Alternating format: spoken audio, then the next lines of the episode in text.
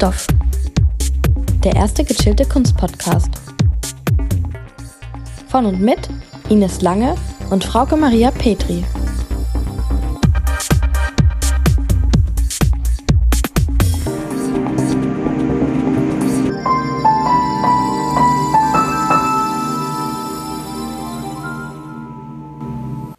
Hallo alle zusammen. Hallo und herzlich willkommen zu einer neuen Folge von Kunststoff. Beziehungsweise der ersten Folge eines Dreiteilers. Wir haben es vor zwei Wochen schon angekündigt. Ähm, es folgt jetzt äh, ein Dreiteiler in den nächsten Wochen, denn wir wollen uns dem großen Kapitel der Museen und der Ausstellungen widmen. Und heute wollen wir primär über das Museum der Zukunft oder die Museen der Zukunft reden. Und das ist ein wirklich wahnsinnig großes Thema, denn es gibt verschiedene Ideen, wie das Museum in der Zukunft zu gestalten ist. Und deswegen gibt es hier ein paar partielle Einblicke und alles weitere findet ihr dann auf Instagram oder eben auch in den nächsten Wochen in verschiedenen Interviews mit Expertinnen. Genau, das auf unserem Kanal, aber durchaus gerade auch wieder aktuell ganz viel auf anderen Instagram-Kanälen, weil das Thema könnte natürlich nicht aktueller denn je sein. Wir befinden uns jetzt im Lockdown 2 und da nutzen einige Museen wieder, um präsent zu bleiben, die verschiedenen Social-Media-Plattformen. Und ja, die Schließung der Kulturinstitutionen hat natürlich auch global gerade wieder die Frage nach der Systemrelevanz aufgeworfen und damit natürlich auch die Zukunftsfrage der Museen. Tatsächlich ist das Thema nämlich gar nicht so jung. Betrachtet man zum Beispiel die Diskussion, die sich seit ähm, 2018 um das Thema der Neudefinition von Museen entfacht, dann wird man schnell hörig. Von was rede ich? Ich rede von dem ICOM, der International Council of Museums. Das ist eine Dachorganisation aller Museen, also wirklich aller, nicht nur Kunst betreffend und das global, die seit 1946 existiert und die sich sowohl national als auch international durch verschiedene Komitees organisiert und abspricht. Ähm, die Frage nach einer Definition von Museen ist eigentlich alt und wird auch immer neu diskutiert. Ganz knapp befindet sich eine Definition im Artikel 3 der Statuten von ICOM und wir im Studium lernen ja immer diese Art Mitternachtsformel. Mhm. Was sind die Aufgaben eines Museums? Und da steht halt eben drin, kannst du sagen? Sammeln, bewahren, forschen, vermitteln, und eins habe ich vergessen. Es ist immer das gleiche. Ich vergesse es auch ständig. Ausstellen. Ausstellen. Naheliegend. Obviously. Also das ja. sind quasi diese fünf, die im Studium rauf und runter bei uns auch kamen. Was hängen bleibt, habt ihr gerade gemerkt. das ist immer das Gleiche. Ähm, genau, und das sind im Prinzip auch diese fünf Sachen, die ein Museum ja seit 1974 in den Annalen definiert. Zuletzt wurde das Ganze 2007 geändert. Das heißt, es ist wirklich wahrlich nicht auf dem neuesten Stand. Mhm. Und ähm, 2016 hat der Internationale Museumsrat dann das Ganze einmal auf die Aktualität des 21. Jahrhunderts hin überprüft und dann im August 2019 in einer Generalversammlung in Kyoto diese neue Beschlussvorlage präsentiert. Das war eine völlig neue formulierte Museumsdefinition und das löste eine krasse, lebhafte und kontroverse Diskussion aus, die bis heute anhält und auch noch ein bisschen eskaliert ist. Das hatte nämlich zur Folge, dass der komplette Beschluss aufgeschoben wurde, aber vor allen Dingen auch Anfang diesen Jahres die ICOM-Vorsitzende Suai Aksoy sowie ihr nachziehende neun Vorstands- und Ausschussmitglieder mit sofortiger Wirkung zurückgetreten sind von ihren Ämtern. Die Debatte und die Auswirkungen haben jetzt nicht allein mit der Formulierung dieser Definition zu tun, sondern auch so ein bisschen mit ja, politischen Machtspielen und fehlendem Diskussions- bzw. Mitspracherecht im Voraus. Es wurde halt einfach vorgelegt.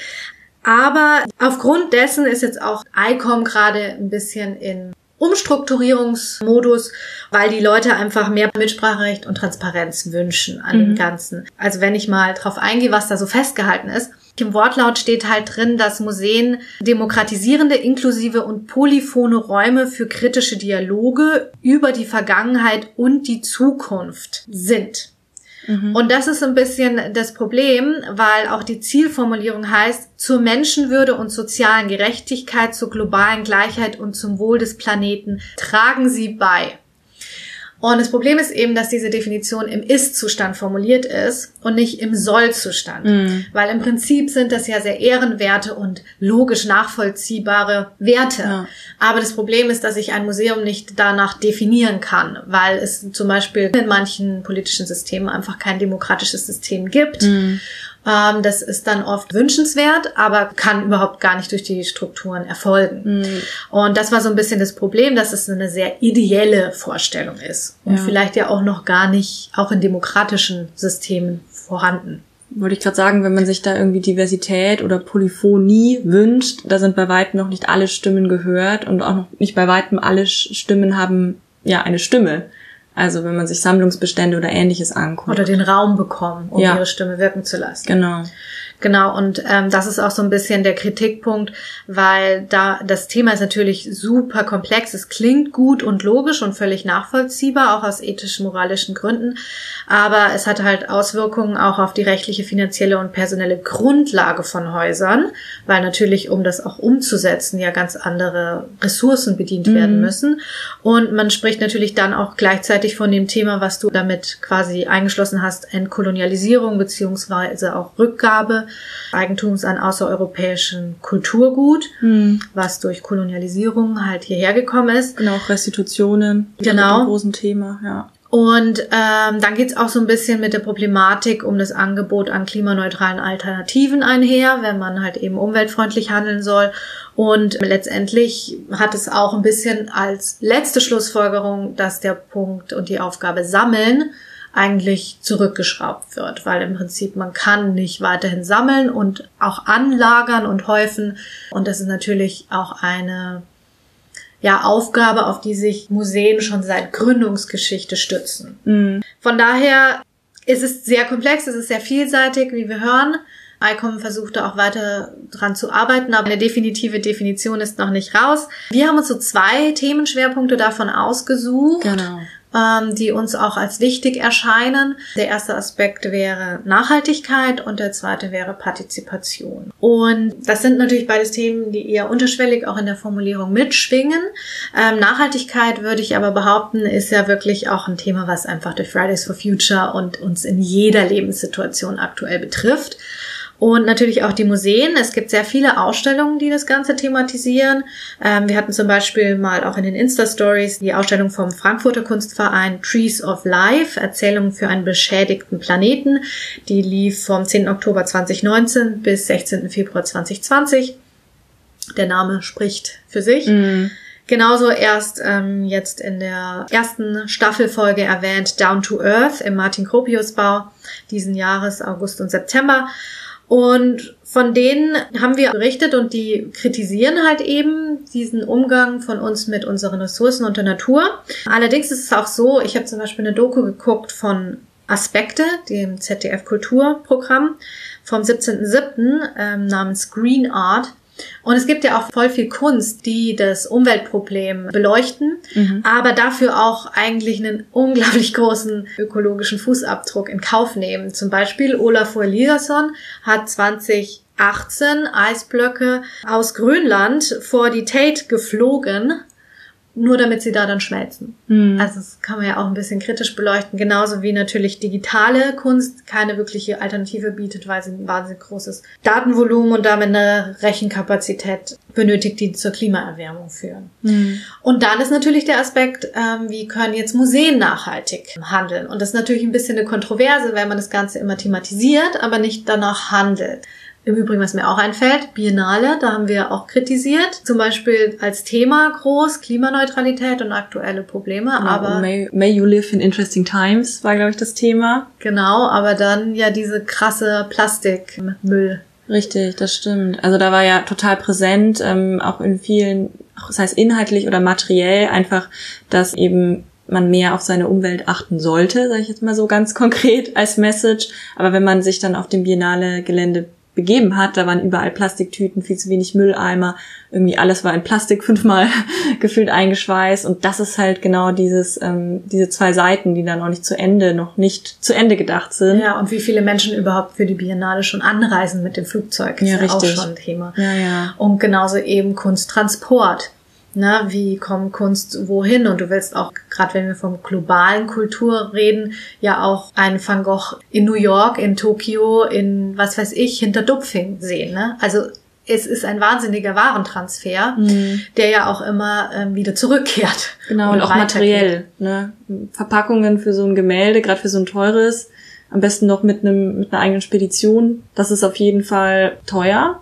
Erstens und zweitens natürlich auch viel Verpackung einfach. Und ähm, uns geht es, glaube ich, gar nicht darum, das jetzt komplett zu verteufeln, sondern einfach darum, dass man sagt, es gibt halt immer zwei Seiten. Man kann darauf aufmerksam machen, man kann das benennen, aber wie kann es umgesetzt werden? Und genau das spricht ja, denke ich, auch mit diesem E-Com etwas mit einher. Wie, wie kann es denn funktionieren? Ja, was sollen denn die Museen dann machen? Ne? Genau, konkrete Handlungsvorschläge. Handlungsimplikationen. Und genau. das ist auch ganz spannend, dass du das sagst, auch mit den Verpackungen, weil die Ruhrkunstmuseen haben sich nämlich letztens getroffen, auch mit den Ruhrbühnen und sich über das ganze Thema mal beraten lassen. Und tatsächlich gibt es noch gar nicht so viel Hilfestellung auf dem Markt auch, weil es irgendwie auch noch gar nicht so es ist ja wie bei Zero Waste im privaten Raum. Man braucht erstmal Handlungsalternativen geboten. Und es ist ja auch nun mal so, dass Museen nicht die finanziellen oder personellen Mittel eines Umweltmanagers hätten, mhm. der da konkret sich auch noch auf die Kulturlandschaft spezialisiert hat. Das ja. ist ja schon sehr exquisit. Ja, also logistisch quasi das nicht mitgedacht ist. Genau. Und ja. das ist dann eben auch bei so Sachen, welche Alternative habe ich zu Luftpolsterfolie, mhm. die einfach wichtig ist für diese, ja, auch restaurationsbedingt einfach man auch wissen muss, welche Materialien vielleicht möglich sind. Mhm. Und das hört dort auf, genauso wie bei klimatisierten Räumen, ne, die ja auch ähm, im Museum einfach krasse ja, Emissionszahlen vorweisen, aber ähm, fängt natürlich auch schon bei Trinkwasser oder beim gedruckten Ticket an, auf mhm. welchem Papier das ist oder Werbemaßnahmen. Ja, es geht super weit. Dann gehen wir ins Museumscafé. Es gibt ähm, gute Beispiele, wo das funktioniert, aber es ist ganz klar, dass da strukturell einfach noch nichts ähm, den Museen auch an die Hand gegeben wird. Genau, und die versuchen es, aber um es gesamt einheitlich zu machen, müsste man komplett einmal das Unternehmen durchgehen, weil es ist letztlich ein mhm. Unternehmen. Auch wenn in ICOM der Definition drin steht, dass Museen nicht wirtschaften dürfen. Mhm. Das ist eigentlich ganz witzig. Aber ja, weil ich es schon erwähnt habe, die Ruhr Kunstmuseen. Werbeblock. Genau, wir möchten euch heute nochmal die Ruhr Kulturcard vorstellen. Die Ruhr Kulturcard könnt ihr nämlich seit dem 12. November online unter www.ruhrkulturcard.shop für 45 Euro erwerben. Mit der Ruhrkulturcard könnt ihr in 21 Ruhr-Kunstmuseen, 11 Ruhrbühnen, 5 Festivals und außerdem auch 10 Kulturschätze besuchen. Das gilt dann für das Kalenderjahr 2021 und ihr könnt da ganz einfach diese Karte vorlegen, je nachdem, ob ihr euch bei einem Ruhrkunstmuseum oder auch bei einem Kulturschatz befindet und dann kommt ihr einmal im Jahr für dieses Museum umsonst rein. Und für die elf beteiligten Ruhrbühnen würde sich das dann auf ein Ticket beziehen, das ihr dann zum halben Preis bekommen könnt. Wo ihr jetzt 2021 das erste Mal mit der Card hinkommt, das sind diese sogenannten Kulturschätze. Die erweitern das Spektrum, weil, wie wir ja von ICOM gelernt haben, nicht nur Kunstmuseen sind Museen, sondern es gibt ja viele verschiedene Sparten. Und hier ist zum Beispiel das Portal der Industriekultur oder die Zeche Ewald, die Zeitreise Strom, Deutsches Elektrizitätsmuseum dabei oder das Aquarius Wassermuseum. Hier sagen ja schon die Namen, es geht um Wasser, um Rohstoffe, um Bergbau und um Natur an der Ruhr zum Beispiel auch. Also es wären jetzt noch zwei andere Museen. Es ist wirklich das weltweit größte Bergbaumuseum mit jetzt da drin in der Liste. Und das vermittelt natürlich auch wahnsinnig viel von der Geschichte der Region. Und deswegen ist es einfach auch mal lohnenswert, da reinzugucken. Genau, und falls ihr jetzt sagt, Weihnachten, das ist bald, ich habe noch gar kein Geschenk. Mit meinem Vater kann ich sicher nicht in ein Kunstmuseum gehen, aber Bergbau, Zeche Zollverein, das findet der richtig gut. Dann könnte das vielleicht jetzt auch schon perspektivisch dafür interessant sein, denn ab 21 gilt dann die Ruhrkulturcard für 45 Euro online unter www.ruhrkulturcard.shop. Werbung Ende. Genau, das war jetzt so der erste Themenschwerpunkt Nachhaltigkeit und ich denke, da müssen wir uns ja alle auch immer an die eigene Nase fassen. Was aber natürlich auch noch in der Museumswelt stark diskutiert wird und ich glaube aber auch wirklich zur täglichen Arbeit mittlerweile gehört und eher in die Kunstvermittlung angesiedelt wird. Vermittlung ist ja auch ein Punkt der Definition mhm. der alten Aufgaben. Das ist das Thema Partizipation. Und damit würde ich jetzt mal nochmal an dich übergeben. Ich habe so viel gerade gelabert, sorry. Alles gut, genau. Das Thema der Partizipation ist nämlich wahrscheinlich genau nochmal so ein großes Thema wie auch das der Nachhaltigkeit. Aber es ist auf jeden Fall so, das Thema der Partizipation, das schwingt eigentlich schon sehr lange mit, gerade wenn wir auch über Kunst reden. Und vor allem nicht nur, wenn wir über Museen reden, sondern auch in Kunstwerken hat man diesen Begriff der Partizipation eigentlich schon sehr lange. Frauke hatte vorhin schon sehr ausführlich im E-Com erwähnt, aber beispielsweise hat auch der Deutsche Museumsbund 2015 in einer Handreicherung Museum, Migration und kulturelle Vielfalt schon diesen partizipatorischen Aspekt und auch diese Multiperspektivität betont. Das heißt, das, was jetzt quasi gerade 2019 nochmal vielleicht hochgekommen ist oder auch in den letzten Jahren immer wieder Thema wurde, auch von Seiten der Museen selbst, das liegt irgendwie schon länger in der Luft und wird uns wahrscheinlich in unserer näheren Zukunft auch noch begleiten. Ist, glaube ich, auch fast unabdingbar, dadurch, dass ja auch irgendwie Museumsbesuche mehr zu so einem Event werden sollen oder Event-Entertainment-Charakter ähm, bekommen sollen. Die BesucherInnen wollen partizipieren. Genau, also man will auch quasi Teilhabe, eben nicht nur Konsument sein, wenn man so will. Ne? Und deswegen, weil das immer wichtiger wird, machen wir jetzt noch mal einen kleinen Schritt zurück, gerade auch bisschen in der Kunstgeschichte, wo das denn angefangen hat. Für Partizipation lässt sich Teilhabe oder auch Teilnahme definieren. Und das ist ja doch eigentlich schon ein Unterschied. Wenn ich wo teilnehme, das ist ja schon fast eher was bisschen passiveres, während eine Teilhabe auch nochmal so einen aktiveren Part. Und es lässt sich in der Kunst selbst auch schon ganz gut ablesen, denn eigentlich gibt es auch total viele Kunstwerke, vor allem seit dem 20. Jahrhundert, in denen Partizipation gefordert wird. Das heißt, indem der Betrachter, die Betrachterin mit dem Kunstwerk oder auch dem Künstler selbst oder der Künstlerin selbst in Kontakt kommt und dadurch ist Partizipation gerade in moderner Kunst immer ein total wichtiger Punkt, denn die Grenzen zwischen Werk, Betrachterin und Künstlerin verschwimmen hier einfach was daran wiederum sehr spannend ist, ist, dass eigentlich Ganze auch wirklich nochmal in so eine kritische Note oft gekoppelt ist. Denn Kunstwerke oder Künstler beginnen auch durch partizipatorische Aspekte Teilhabe oder Teilnahme auch anzubieten. Das heißt, es gibt beispielsweise auch Künstler wie Hans Hake oder Andrea Fraser, die selbst Umfragen in Museen als Kunstwerke ausstellen. Das mhm. heißt, man hat hier einen Teilhabe-Teilnahme-Aspekt, ähm, aber nicht vom Museum, sondern von den Künstler, den Künstlerinnen. Und hier gibt's quasi schon seit den 1960er Jahren erste Formen, die da so aufgekommen sind.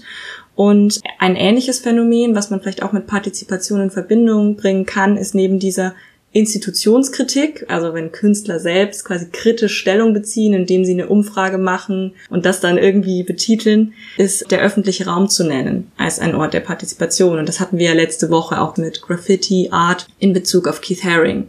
Also auch hier gibt es in der Kunst eigentlich schon immer viele Aspekte, wo Teilnahme, Teilhabe total präsent ist. So, wenn ich kurz unterbreche, mir fällt da auch gerade diese Ausstellung Museum im MMK2 ein, mhm. die ich ja besucht hatte und von der ich auch berichtet hatte in der Frankfurt-Folge. Ähm, ja. Und ähm, zuerst fand ich das ja voll elitär, aber es ist eigentlich genau der Punkt. Der Punkt oder das Thema, was wir heute besprechen, ja. ne? weil halt eben die Kritik von der Kunst selbst zur Definition von Museum ist halt eigentlich immer schon präsent gewesen. Das ist ähm, absolut der Fall und ich denke, es gibt eine Reihe an Kunstwerken, die genau mit dieser Kritik eben auch spielt. Und dadurch wird aber immer mehr auch eine Art von Teilnahme oder Teilhabe möglich.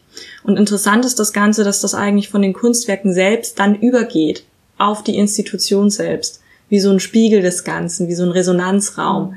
Dass ähm, jetzt es eben diese Stimmen gibt und die gibt es ja sehr viele und da gibt es auch schon wirklich viele tolle Beispiele, von denen wir auch noch hören werden, wenn unsere Expertinnen auch zu Wort kommen.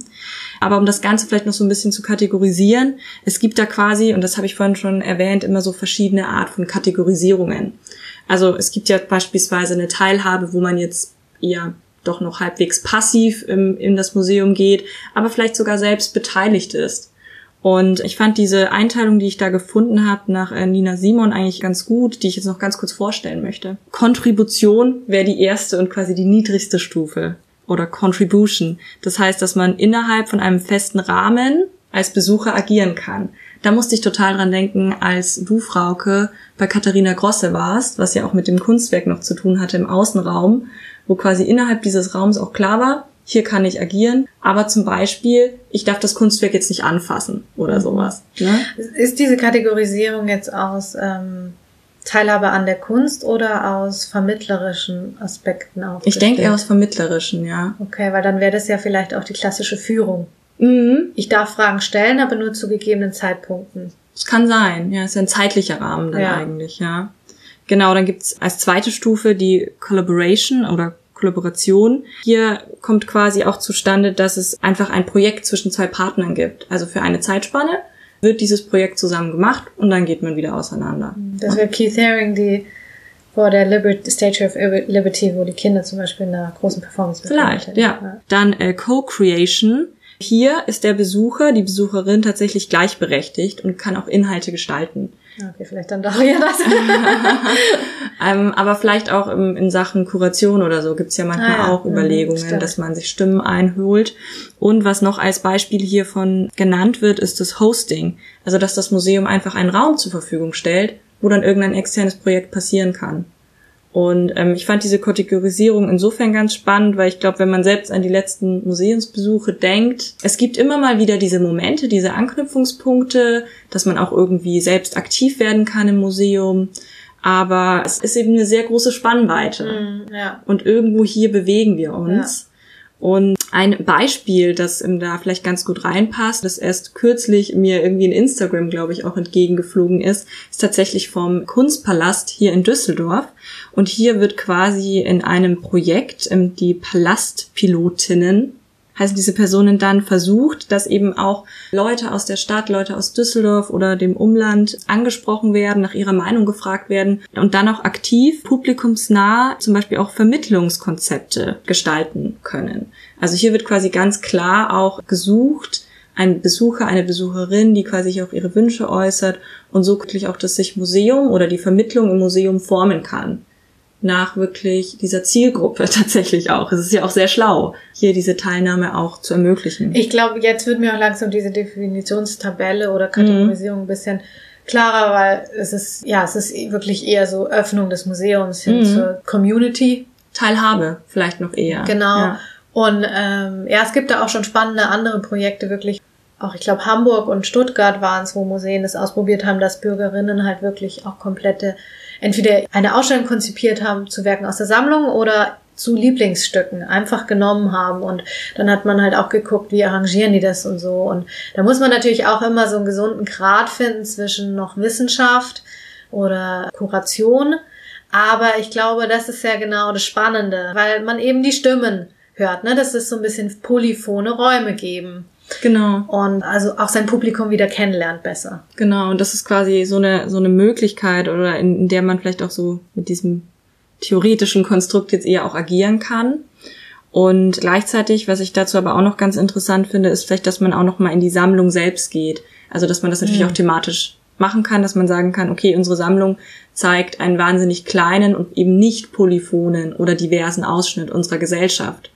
Und du hattest vorhin das Sammeln erwähnt, deswegen fand ich es spannend. Natürlich, gesammelt wird kaum mehr, gerade im Museum. Dass ein Museum was ankauft, das ist verdammt selten. Ja, genau das. Ich würde es eher so formulieren. Gesammelt wird schon noch, aber halt aufgrund der finanziellen Lage oft nur noch durch Schenkungen. Und dann ist aber das Problem, dass halt über die Hälfte des Bestandes im Depot verweilt, was ja wieder andere, ja, nicht so eco-friendly Ressourcen angreift. Und das ist, glaube ich, genau dieser Teufelskreis. Ne? Und deswegen wäre es aber ja cool, wenn dann einfach wirklich das Publikum, die ähm, BesucherInnen kommen und wieder Sachen rausholen und neu verknüpfen. Oder eben auch, dass Themen oder ähm, Sammlungen neu beleuchtet werden. Dass man sagt, okay, wir gehen jetzt wirklich nochmal und gucken, was gibt es hier und gehen auch offen mit unserer Sammlungsgeschichte um. Und das ist was, was man in den letzten Jahr, in den letzten Jahren vielleicht doch auch nochmal mehr erlebt, wenn irgendwie auch das MoMA seinen Kanon einreißt und eben nicht mehr nach dieser tradierten Schreibung vorgeht. Und also es gibt quasi auch total viele inhaltliche Anknüpfungspunkte, wie man es durch das Bild, durch den Inhalt selbst schaffen könnte, hier einfach auch mehr Themen hochzubringen, die alle betreffen und die gleichzeitig auch die diverse Gesellschaft spiegeln, in der wir leben. Das sind, denke ich, nur ein paar Beispiele, die wir jetzt hier kurz genannt haben. Aber da wir bei Weitem nicht alles zu diesem Thema wissen und euch nennen können, hat Frauke ein Gespräch mit Alina Fuchte geführt und ich war in einem Gespräch mit Svetlana Tschernyschowa. Die beiden sind im Expertinnen auf ihrem Gebiet, denn Alina Fuchte ist mit Next Museum IO in einem Projekt involviert, das sich eben genau mit Digitalität, Partizipation und auch Kuration beschäftigt. Und Svetlana Tschernyschowa ist eine gute Kollegin von mir und sie beschäftigt sich eben wissenschaftlich, vor allem auch mit kuratorischen Fragen. Und deswegen gab es hier quasi eine kurze Trennung in den Interviews. Genau, hier bieten wir jetzt diesen polyphonen Raum auch im Podcast und hören uns mal an, wie andere die Zukunft des Museums sehen.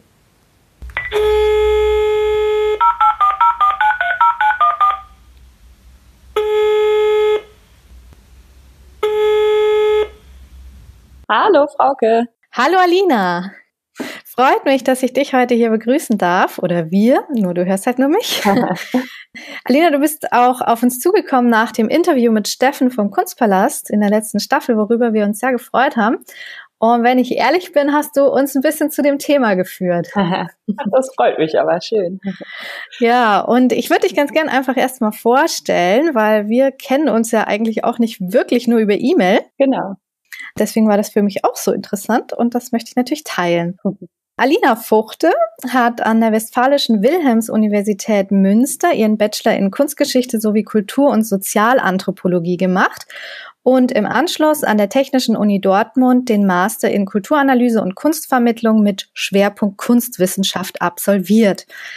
Du bist seit 2016 bis 2018 als Kunstvermittlerin tätig gewesen in der Villa Hügel und 2017 beim Skulpturenprojekt in Münster. Nach dem Studium hast du 2018 ein Volontariat im Kunstpalast Düsseldorf gemacht und bist jetzt seit April 2020 Projektleiterin des Next Museum IO. Sage ich das richtig oder ist es .io? Nee, super. IO ist gut. Alles klar. Dann wäre meine erste Frage tatsächlich, was ist das Next Museum IO und was macht ihr? Ja, erzähle ich euch sehr gerne. Also Next Museum ist eine digitale, partizipative Plattform zur Co-Kuration und Co-Kreation. Und das Ganze ist ein gemeinsames Projekt von uns, also dem NRW-Forum in Düsseldorf und dem Museum Ulm. Gefördert wird das Ganze im Rahmen des Fonds Digital der Kulturstiftung des Bundes. Habt ihr vielleicht auch schon mal von gehört? Das ist ein bundesweites Förderprojekt mit insgesamt, glaube ich, 28 Institutionen und wir sind zwei davon und haben eben diese digitale Plattform entwickelt. Und da gibt es eben verschiedene Kernaspekte. Vielleicht als erstes zu nennen unsere Open Calls, wo Institutionen, aber auch freie KuratorInnen Ausstellungsprojekte hochladen können und eben einen Open Call starten.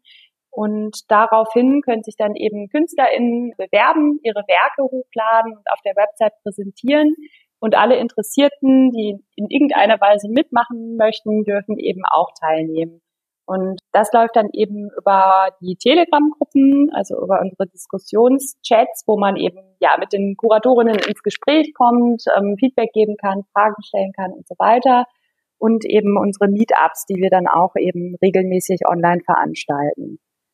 Das ist ja super spannend, weil im Prinzip kommt hier jetzt noch der Aspekt des Museums 4.0 hinzu, also mhm. das Digitale, was ja auch wirklich ein großes Thema ist in unserer ganzen Lebenswelt. Ähm, wird das Ganze analog erweitert oder nicht? Ja, tatsächlich. Also es ist eine digitale Plattform, aber uns ist eben auch ganz wichtig die Schnittstelle zum analogen, zum Museum vor Ort. Also diese Open Calls, die wir haben, das ist eben der Auswahlprozess für die KünstlerInnen, also dass man eben Werke für die Ausstellung findet, die dann aber auch tatsächlich in den Museen stattfindet. Also als Beispiel, wir hatten jetzt im August zum Auftakt der Website, also da sind wir im Juli online gegangen, hatten wir bis August eine Open Call zur Ausstellung Willkommen im Paradies. Mhm. Und ja, haben eben zehn super tolle KünstlerInnen gefunden. Das war auch echt ja extrem, wie viele sich beworben haben. Also es gab über 400 Einreichungen und alles dabei, auch KünstlerInnen, die man gar nicht kannte. Und da haben wir eben zehn ausgewählt und die werden dann auch im Februar in der Ausstellung im NRW-Forum zu sehen sein.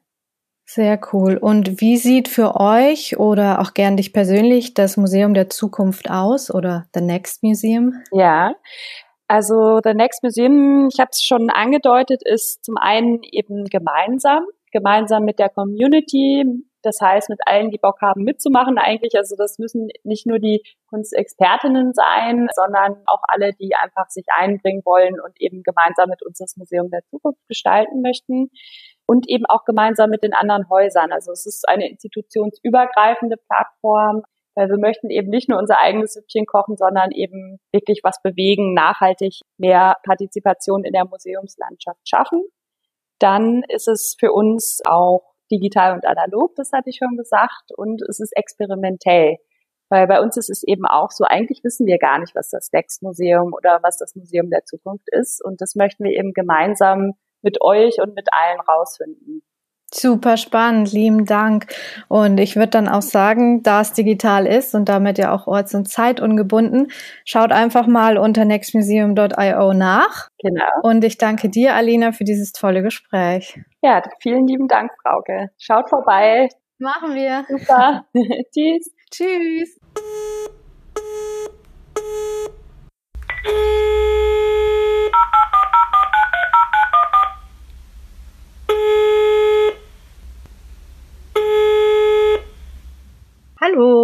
Hallo. Svetlana. Ähm, jetzt darf ich ähm, ganz herzlich bei uns im Podcast äh, Svetlana Tschernyschowa begrüßen.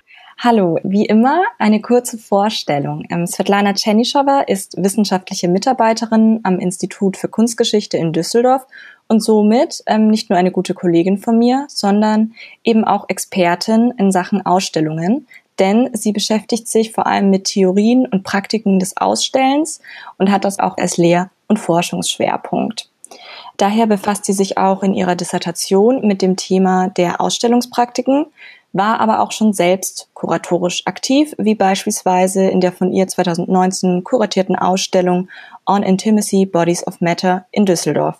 Und zudem kooperiert sie aktuell auch mit dem Next Museum I.O. in ihrer Lehrveranstaltung On Co-Curating.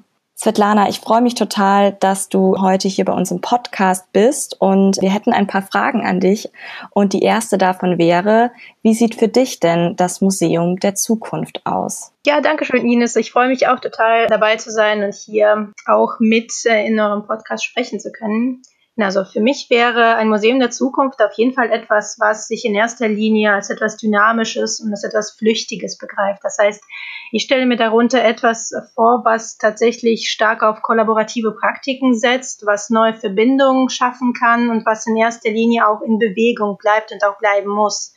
Denn es ist natürlich extrem wichtig, dass das Museum eben auch, was ja per se primär als eine Institution ja auch irgendwie begriffen wird, dass das Ganze eben auch die eigenen Strukturen mit transformiert und quasi in Bewegung bleibt, indem eben auch ganz neue Akteure mit reingebracht werden und eben nicht einfach nur etablierte Formen weiter reproduziert werden, sondern tatsächlich auch Verbindungen geschaffen werden, indem eben ganz viele weitere Entitäten im weitesten Sinne, also ganz viele neue Konstellationen von Akteuren auch zusammenkommen und zusammenarbeiten können und auf diese Weise eben auch ein ganz agiles, ein kollektives Zusammentun auch entstehen kann.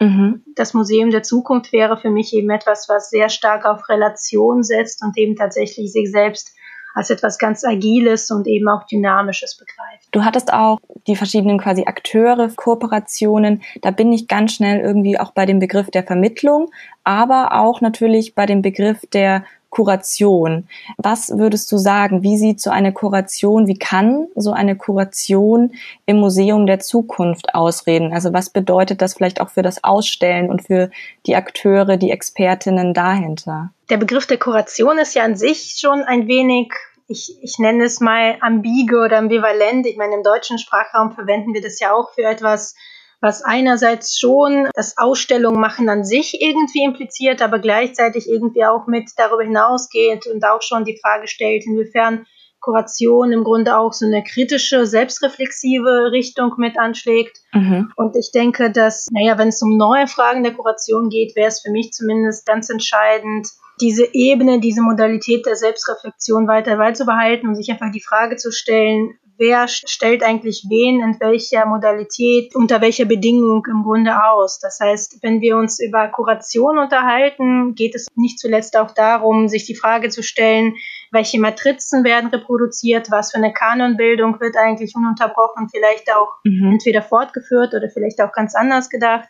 Und ich denke, dass Kuration oder die neuen Fragen der Kuration auch sich darum bemühen könnten oder sollten, eben auch Wege für sich auszuloten, vielleicht bestimmte bestehende Kanonbildungen auch einfach umzudenken und nicht einfach nur auf große Shows vielleicht zu sein, sondern auch andere Möglichkeiten zu entwickeln, die vielleicht auch andere Akteure sichtbar machen können. Mhm. Das ist, denke ich, ein, ein super wichtiger Punkt. Und du hattest gerade die Kuration ja auch schon ein bisschen erklärt, was das quasi im klassischen Sinne so ein bisschen heißt. Kuration an sich ist ja oft auch ein bisschen sowas wie die Königsdisziplin. Also viele Kunsthistorikerinnen möchten gerne vielleicht mal äh, Kuration machen, in die Kuration gehen. Inwieweit ist hier vielleicht auch der Kurator selbst an so einer Schnittstelle mittlerweile angesiedelt, dass er vielleicht mehr auch in die Vermittlung geht, beziehungsweise kann man auch sagen, wie viel Teilhabe ist denn dann eigentlich sinnvoll? Genau, also ich denke, die Frage nach der Teilhabe ist einerseits eine extrem, extrem wichtige, gleichzeitig aber auch natürlich eine extrem komplexe, weil sich die Frage nach der Teilhabe zu stellen ja gleichzeitig bedeutet, ja auch die eigenen Ausschlussmechanismen der, des eigenen Hauses vielleicht nochmal sichtbar zu machen und das nochmal in Frage zu stellen und auch nochmal zu fragen, wie die Zugangsmöglichkeiten zu bestimmten Häusern oder zum eigenen Tun sind wie die Bedingungen dazu sind. Und Teilhabe wäre für mich im Grunde etwas, was zum einen sich natürlich zwangsläufig die Frage stellen muss, wen adressieren wir eigentlich auf welche Weise, wer wird eigentlich mit da reingeholt, wem geben wir die Möglichkeit eines Zugangs, wer wird eigentlich mit angesprochen. Aber gleichzeitig ist es bei Teilhabe ja auch ganz, ganz entscheidend, nicht einfach nur sozusagen auf der Ebene der eigenen Position etwas zu öffnen und etwas zu ermöglichen und neue Formen zu generieren, die neues Publikum adressieren, sondern eben auch die eigene Sprecherinnenposition zu markieren und sichtbar zu machen, was eben schließlich auch bedeutet, Mehrstimmigkeit zu generieren. Und Mehrstimmigkeit heißt eben auch, sich vielleicht einfach als Struktur, als Haus, als äh, ja als eine bestimmte Institution auch nochmal neu aufzustellen, sich umzudenken und sich gleichzeitig vor Augen zu führen, dass Teilhabe eben nicht nur bedeutet, über etwas, über jemanden zu sprechen, und auch nicht nur für jemanden zu sprechen, sondern auch eben mit jemandem zu sprechen. Deswegen wäre Teilhabe für mich eben ein ganz, ganz entscheidender Punkt, weil eben Teilhabe bedeutet, mit bei den eigenen Strukturen anzusetzen und nicht einfach nur, naja, sozusagen unterrepräsentierte, in Anführungszeichen, Positionen zu zeigen, sondern Institutionen zu schaffen und Konstellationen zu schaffen, die unterschiedliche Stimmen mit von vornherein reinbringen und das Programm sozusagen nicht einfach nur für jemanden gestalten, sondern aus einer Position heraus gestalten, die mehrstimmig agiert und mehrstimmig auch funktioniert. Ja, vielen Dank. Ich denke, das hat jetzt nochmal ganz gut auch einen Punkt beleuchtet, den Frauke und ich auch schon ein bisschen hatten, nämlich der dieses polyphonen Raums. Und deswegen bin ich total froh, dass du heute auch bei uns im Gespräch warst. Auch deine Stimme zählt quasi jetzt im Podcast hier zu dieser Mehrstimmigkeit. Und deswegen vielen Dank für deine Einschätzung, Svetlana, und danke, dass du bei uns im Podcast warst. Ja, ganz lieben Dank. Neben diesen Stimmen, die wir gerade gehört haben von Alina Fuchte und Svetlana Schenischowa, gibt's wirklich so viele tolle und gute Ideen, was auch die Zukunft des Museums angeht. Gleichzeitig möchten wir uns mit diesem Themenfeld noch ein bisschen weiter beschäftigen, denn es soll nicht nur Platz geben im Museum selbst für Kunst, sondern natürlich auch in den sogenannten Off-Spaces. Genau, denn mittlerweile muss man sagen, dass sich natürlich auch neue Räume und Orte gebildet haben, die sich diesen Aspekten insbesondere widmen. Denknext Museum war da schon so eine Art an Beispiel. Und da haben wir dann Tine Stender im Interview, die sich wissenschaftlich auch mit dem Thema komplett auseinandersetzt. Und ähm, darauf freuen wir uns schon. Ich wollte nur, bevor wir das abschließen, noch dazu sagen, uns ist allen bewusst, Zeitlichkeit ist auch eine Frage der Definition. Wir reden über das Museum der Zukunft, aber das natürlich schon sehr gegenwärtig. Also eigentlich sind es so Gedanken, die vielleicht auch schon teilweise in der Vergangenheit liegen, weil wir gemerkt haben, die Diskussion ist schon ein bisschen alt, aber die halt eben einfach jetzt eben genau deswegen dringlich sind, nochmal aufzuwerfen und endlich mal zu realisieren. Und ich denke, da machen Offspaces schon eine ganz gute Arbeit. Deswegen wünschen wir euch bis dahin ganz viel Spaß mit der Kunst. Tschüss. Tschüss. Kunststoff